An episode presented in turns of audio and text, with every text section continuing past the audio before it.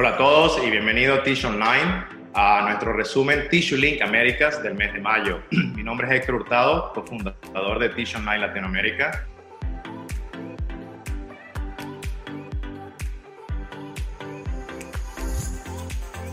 Y hoy en día me acompañan Felipe Quintino, cofundador de Tissue Online Brasil. Hola Felipe. Hola Héctor, ¿cómo está? Muy bien, gracias. También nos acompaña Brian Ocategui, cofundador de Tissue Online Norteamérica. Brian. Hola Héctor, hola Latinoamérica. Gracias por acompañarnos, Felipe y Brian. Y para nuestros suscriptores y seguidores, hoy tenemos un formato distinto en nuestro Tissue Link, y es que quisiéramos hablar de, un tema que, afecta a todas las regiones, eh, no solo de las Américas, pero del mundo también, y quisiéramos discutir y, y compartir ideas de cómo se encuentra la producción o los niveles de producción del mercado de tissue en cada región uh, hoy día, ¿no? Uh, si queremos empezar contigo, Felipe, en Brasil, ¿cómo quieres comentar un poco de cómo se encuentra el mercado de Brasil actualmente? Ok, ok, gracias Héctor. Hola amigos de Tissue Online Latinoamérica, muy bueno estar aquí con, con ustedes hoy. Uh, a principio de año ya no tenemos un consumo de papel tissue aquí en Brasil. esto afectó la producción de los fabricantes de papel tissue que tiene alta eficiencia de máquina y, y se producen a, a, todo vapor acá en Brasil estaban. ¿no? Ah, como não há consumo de papel higiênico, também temos um grande aumento de custos de, de la produção, que termina repercutindo em retail e também e que também está tendo ah, um preço baixo para as compras do, do retail. Muitos fabricantes aqui em Brasil ah, aproveitam esse cenário para mantenimento preventivo, para reduzir os estoques de, de, de bobinas, de produto terminado. Então, eh, esse mercado em Brasil está um pouco ainda turbulento, né?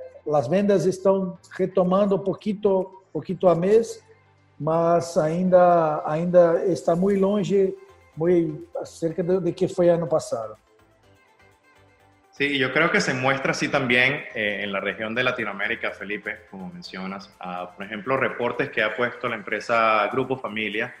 Eh, ellos cuando comparan el primer trimestre del año 2020 con el año 2021, uh, registraron una caída del 7% comparativamente, ¿no? Y, es una caída, si se quiere decir, esperada, porque el año 2020, obvio, registró el, inicio de la pandemia y este año, se, aun cuando la pandemia sigue vigente, pero se está normalizando un poco más los consumos de los productos también, ¿no? Eh, sin embargo, ellos esperan que a final de este año siga incrementando ese número, ¿no? países también como Chile, en un poco lo contrario, ellos esperan un crecimiento del 5% en el 2021 el cual está por arriba de lo que tenían planeado, proyectado para el año 2019, y todavía está por debajo del año 2020, ¿no? Ah, pero esperan que esos números también sigan creciendo a medida que el año va avanzando, ¿no? Eh, Brian, en Norteamérica, si quieres compartir. Sí. yo diría que Norteamérica ahorita tal vez sea similar a las otras regiones del mundo, que vemos, todavía vemos que hay suficiente papel higiénico en el mercado. Sí entonces, ese es, el tiempo para los, las fábricas para mejorar sus máquinas. Ah, yo diría que estamos operando como a 77, 75% de ah, capacidad. Y es una buena hora para estas compañías para ver cómo correr las máquinas más rápidas, más eficientes. Y ya que muchas personas están vaccinadas aquí, las, las compañías, los fabricantes de papel higiénico como Procter y Kimberly Clark, los grandes, están permitiendo las, las, los fornecedores o suplidores, ¿cómo se dice en español? Sí, los suplidores o los proveedores. Los proveedores para entrar. Y es, esta integración con los proveedores va a ayudar para innovar mejores uh, eficiencias en las máquinas. Pero también es una buena hora para pensar en otros productos, nuevas, nuevas uh, innovaciones en producto final. Y estamos viendo mucha inversión en toallas humecidas en los Estados Unidos. Compañías que normalmente no fabricaban o no hacían o jugaban en ese espacio, ahora están viendo que es importante para diversificar sus productos porque por ahora y por un tiempo más vamos a ver una, una bajada de ventas en temas de papel higiénico. Entonces es importante para diversificar sus productos uh, con otros productos que, sean, que están en la familia uh, de, papel higiénico, de toallas de cocina. Uh, entonces, esta es la, hora, la, esas empresas siempre invierten en, estos, en estas ideas para mejorar, pero ahora están todavía más, porque están entrando más compañías en el mercado con estos productos. Y como vemos el estilo uh, tradicional, ahora están entrando mucho del, de poder uh, hacer el papel humecido para cuidado per personal y que también puede ir en el, en el no sé cómo se dice. Sí, en el toilet. En el toilet. Eso que menciona innovación de productos, creo que también pasa en muchas empresas. Por ejemplo, Softies en, en Sudamérica, eh, ellos han, obvio, entrado al mercado de mascarillas a fabricar mascarillas ahora con la pandemia. Eh, otras empresas también han empezado a fabricar o a ofrecer jabones también para el lavado de las manos o el cuidado personal. Y otro tema también es el e-commerce, ¿no? O el comercio electrónico.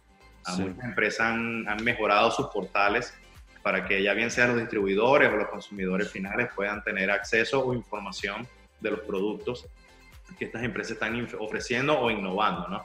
Este, y creo que el tema de e-commerce es algo importante porque es algo que ya venía, obvio, eh, innovándose en las empresas, pero la pandemia tal vez lo ha acelerado aún más uh, para que los clientes tengan acceso más rápido a información a los productos, ¿no? Eh, eh, no sé si en Norteamérica o en Brasil, si quieren compartir a, ah, cómo es ese tema.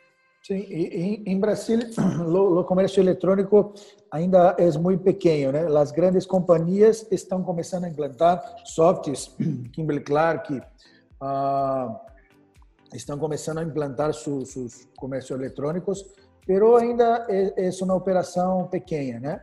A, lo, a, logística em Brasil é muito complicada, né? O Brasil é, é um país continental, mas la, las, las estradas são malas, malos, né? Se não, sí, não há se não há grandes ferrovias, então a logística em Brasil é muito complicada. E isto acaba afetando diretamente lo, as vendas de, de comércio eletrônico. Assim. O comércio eletrônico em Brasil seriam mais as grandes cidades, como São Paulo, Rio de Janeiro, Minas Gerais. Então, grandes cidades tienes eh, un mejor comercio electrónico, sí. Eh, en Brasil, un tema que, que eh, está muy complicado es la, la, la, alta de costo da celulosa, ¿sí? Celulosa, la, tengamos a expectativa de los próximos meses bater la máxima histórica de, de precio dos últimos años. Entonces, isso está prejudicando muito los fabricantes de tissue com, com os custos, né? Entonces, los próximos meses tenemos custos altos, pero las vendas, la tendencia es que, que cada, cada mes más eh, se mejore un poco más, dependiendo de cómo, cómo estará la, la economía en Brasil. ¿no? Nosotros acá en Brasil estamos con, con la pandemia muy acelerada ainda, ¿no? La, la, las vacunas, eh, la tasa de, de, de vacunas es muy baja. Entonces, no sabemos cómo, cómo vai a ser los próximos meses se tenhamos mais lockdown ou não. Então, se a economia reagir um pouquinho mais, a tendência de tissue é estável um pouquinho melhor a cada mês. Claro. Y yo, yo, quería preguntarles a ustedes, ¿cómo ven? Muchas compañías invirtieron en máquinas para convertir uh, máscaras, ¿no? Uh -huh. ¿Y ustedes piensan que eso va a continuar, la producción de esas máscaras? ¿Cómo, ¿Qué piensan? Posso, posso falar? Sim. Ah, em começo de pandemia, a Softs em Brasil eh, trouxe uma, uma máquina de China. Eu pensei, mas que, que estão trazendo máquina de uhum. mascarinhas para Brasil? Não, não vai ter eh, mercado. Pero eu estou entendendo que vai ser uma, por exemplo, quando nós viajamos para a Ásia, sempre uhum estão com, com mascarinha, né? É, é, é, um... É normal. É normal, perfeito. Uhum. Em Brasil não é normal, mas hoje eu creio que vai vai se tornar um hábito no, no, nos países Interessante. ah, o uso de mascarinhas. Por exemplo, a Santer, a empresa Santer em Brasil, eles eh, como cambiaram, cambiaram uma máquina de panuelos, Sí, de pañuelos. panuelos, cambiaram uma máquina de panuelos para fazer mascarinhas. Máscaras. Que- Sim. Então, temos alguns fabricantes que estão produzindo e Sim. em Brasil se vende muito, muito, muito, muito. Eu creio que Bueno, uno, uno de nuestros suscriptores en Tish Online, una, una promoción, una empresa de promoción en Tish Online, convirtió sus máquinas, venden como un kit para hacer mascarillas también en sus máquinas. Ah, interesante. Eh, yo, estoy, yo estoy de acuerdo con Felipe, yo creo que la mascarilla va a ser, se va a convertir en un accesorio que aun cuando la pandemia ya se erradique y todo el mundo esté vacunado o no, pero ya, ya, ya los números sean muchos menores, yo creo que la, la mascarilla se va a convertir en algo que vamos a tener, a lo mejor no usar tan frecuentemente, ya veremos cómo se, se desarrolla la pandemia, pero sí sé, porque por ejemplo, hace unos años eh, no teníamos mucho los hand sanitizer, ¿no? Lo- lo- Sí. lo- los que, el, el alcohol y el gel para lavarnos las manos, pero hoy en día donde tú vas, tienes un hand sanitizer en tu carro, en tu casa, en un centro Todos los hoteles tienen, todos los hoteles tienen. Sí, igual que los pañuelos de tissue, ¿no? Hace muchos años, ¿no? Y después se convirtieron en una norma tenerlo en tu carro, en tu casa. Eh, Sí. Yo creo que la mascarilla se va a convertir en algo de eso, que a lo mejor vas a tener siempre una mascarilla en tu carro en caso de ser necesaria, ¿no? Eh, Sí, creo que te- la- las, las, desculpa, Brian, las, como dicen en español, embalagens, los paquetes, paquete, empaque. paquetes, los empaques. paquetes. Hoy, aquí en Brasil, por ejemplo, tú compras un paquete de 50 mascarinhas, creo. Entonces, creo que vão cambiar para paquetes menores de, de 10 Correcto. mascarinhas para deixar em su, su carro, su casa, su escritório, Correcto. na, na sua bolsa. Creio que, que vai, vai, vai ser um, um hábito, ah, principalmente em Latinoamérica. Assim. Es, es interesante también porque yo pienso que la estrategia sería ah, tener esas máquinas ah, convirtiendo, como ustedes dicen, ah, convirtiendo, pero no máxima capacidad, ¿no? Sí. Aquí la máscara también se ha, se, se ha hecho una, una cosa política también. Si usas máscara o si no usas máscara, no es, una, es un producto popular, digamos. Eh, es una es una cosa como, no sé cómo se dice la palabra en español, pero no es, eh, es muy, digamos, popular, Ah, pero también es, es muy útil. Y todas las compañías que trabajan en papel higiénico, en, en productos sanitarios, yo pienso que ahora tienen que invertir en ese producto solo para tenerlo, porque antes de la pandemia, los Estados Unidos, nadie tenía esas máquinas, todo le importamos de países de afuera. Entonces estábamos con meses sin máscaras. Entonces ya no podemos permitir eso um, ocurrir, de, nuevo. Entonces yo pienso, y, la otra cosa también, esas compañías ya invirtieron estas máquinas, ahora tienen que hacer mucho marketing para vender. Entonces el esfuerzo atrás de la inversión de las máquinas ahora va a ser que tienen que hacer marketing. Entonces las, las el, el, us, el, usuario final va a tener mucha más influencia para comprar este producto. Es un producto de, de miedo, no sé cómo se dice sí. ahí, pero las personas se tienen que vender por miedo. Sí. Um, entonces, no va a creo, ser mucho, muy popular, yo eh, pienso. Creo que eh, en Brasil, por ejemplo, las empresas uh, están buscando nuevos productos, ¿sí? Como dice Héctor, la, la Softies criou sab, sabão, como se diz? Sí, jabones. Jabones. Jabones. É, que mais que Softies lançou há pouco tempo? Um outro produto. Las mascarillas também. Mascarillas, sim. Então, então, isso. Em, em, Brasil, por exemplo, as toalhas, toalhas umedecidas, como se, se diz, sí, sí. É, não era muito... Populares. Muito, como? Populares, populares, no era muy común. sí, no eran muy populares en Brasil.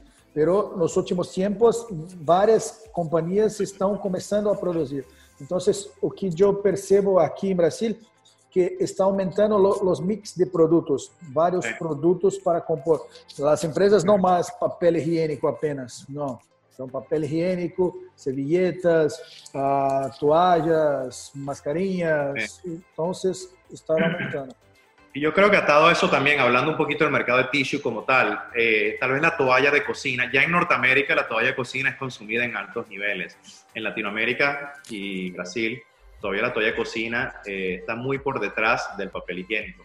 Pero yo creo que con este tema de las toallas ah, y la limpieza, yo creo que las toallas de cocina también van a crecer mucho en consumo, porque es un producto, digamos, bastante fácil de utilizar para el tema de limpieza y es parecido a una toalla humedecida también eh, y a lo mejor un producto que hay que tener en la mira también, porque muchos convertidores a lo mejor empiezan a tener demanda de ese producto, en donde tal vez productos doblados, como tal vez algunas servilletas o pañuelos, caen un poco y la toalla de cocina empieza a reemplazar esos productos, ¿no?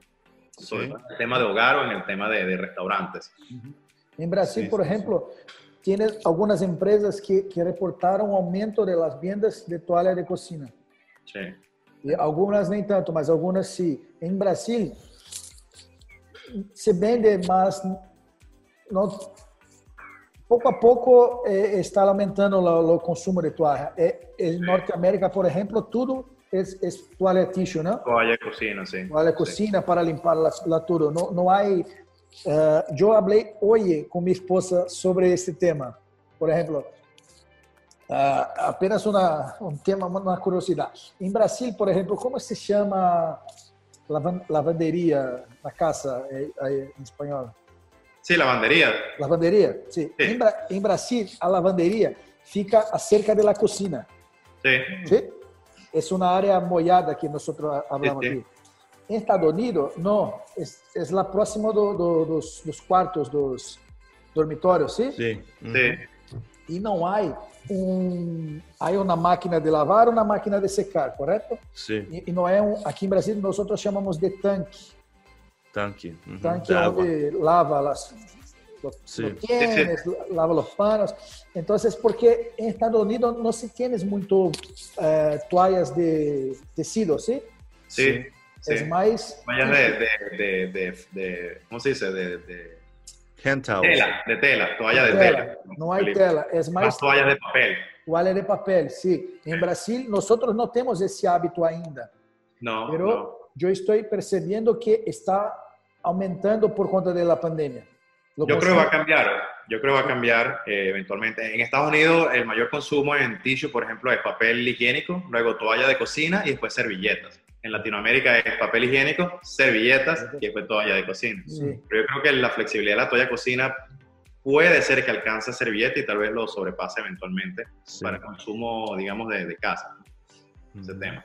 E, e em Brasil, por exemplo, as toalhas de cozinha são vendidas em dois, dois rolos, Ujú. sim? em, em paquete dois rolos pequenos. Ah, hoje já estão começando a fazer um big roll que em Estados Unidos já é, já existe, Sim. né? Em Brasil estão começando a, a fabricar, está havendo maior fabricação de, desses produtos também. Perfecto. Bueno, Felipe y Brian, gracias por su participación en Tissue Link América este mes de mayo y cómo se encuentran las regiones en temas de producción ah, de tissue y los productos que, que hemos visto las empresas han empezado a innovar también. También gracias a nuestros suscriptores por seguirnos en Tissue Online. Los invitamos a que sigan visitándonos en nuestros tres portales de Brasil, Latinoamérica y Norteamérica para las noticias que estamos publicando semanalmente. Y aquellas empresas que quieran unirse a nuestro portal, bienvenidos, pueden contactarnos en cualquier momento. Gracias Felipe, gracias, Gracias, Brian. Héctor. Luego, chao. Buen día.